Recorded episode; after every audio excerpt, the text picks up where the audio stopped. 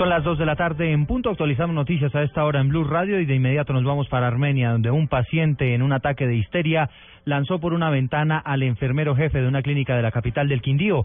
La historia con Juan Pablo Díaz. José Antonio Rojas, enfermero jefe de la Clínica del Café, fue lanzado por una ventana del segundo piso donde funciona la unidad de cuidados intensivos tras una riña sostenida con un paciente cardíaco que tras varios días de estar allí internado pretendía salir y no se le autorizó. Sobre el particular se pronunció Héctor Marín, secretario de gobierno de la ciudad. Se produjo un forcejeo ahí en el segundo piso donde queda la, eh, la unidad de cuidados intensivos. Eh, se rompen los vidrios y caen por las escalas hasta el mezanine que está eh, es una entrepisa entre el primero y el segundo piso, de consideración señor José Antonio. Inconsciente y en delicado estado de salud se encuentra a esta hora el enfermero agredido. Fue recluido en la misma unidad de cuidados intensivos junto a su agresor, Hernando Reina. Desde Armenia, Juan Pablo Díaz, Blue Radio.